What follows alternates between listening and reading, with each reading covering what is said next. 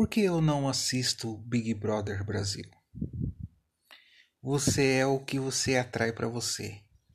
É o que você ouve, músicas, conversas. É o que você assiste na sua TV, filme, vídeos no YouTube e em demais, em demais outras plataformas. Você é o que você lê. Eu leio a Bíblia, eu leio conteúdos cristãos e eu leio também conteúdos não cristãos, mas que vai edificar minha vida, vai melhorar a minha vida. Por que eu não assisto Big Brother Brasil? Porque o Big Brother não fala de coisa boa. Ali, para dar ibope, tem que ter discussão. Tem que alguém lacrar, né? Como se fala por aí. Se não tiver discussão, se não tiver contenda, as pessoas não querem assistir, não dá ibope. Infelizmente é isso. As pessoas estão indo atrás de confusão. E ali não é coisa boa de ver.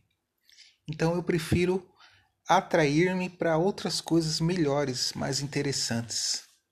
As novelas também, porque a família tá toda estragada aí. Porque as novelas fez isso com as pessoas. Colocou algo achando que era normal. E o pessoal começou a praticar sem saber que isso também estava influenciando ela. Olhe os filmes de terror.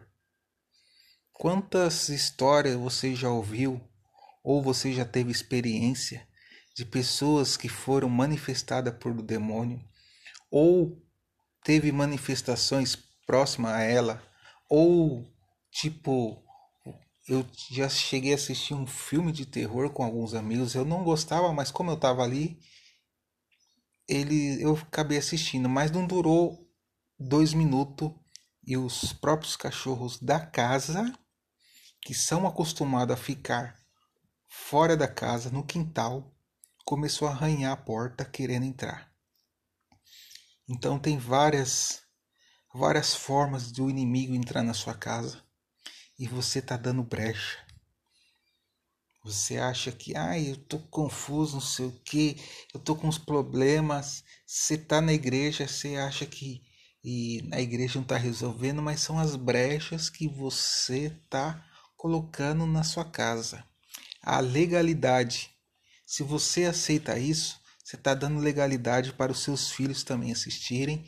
Não só isso, mas outras coisas que você nem está sabendo. Então fiquem alertas sobre isso. Faça uma faxina espiritual na sua casa, faça uma faxina espiritual na sua vida, que melhorar depois que você começar a buscar o que te faz bem, que aproxima mais de Deus, a leitura bíblica, a palavra de Deus, a oração, filmes, pode ser que filmes não sejam religiosos, mas filme que vai que não vai falar de coisa ruim. Então, eu deixo essa experiência para vocês. Tem melhorado a minha vida muito depois que eu comecei a fazer isso. Amém? Deus abençoe vocês e até o próximo podcast. Fica na paz do Senhor.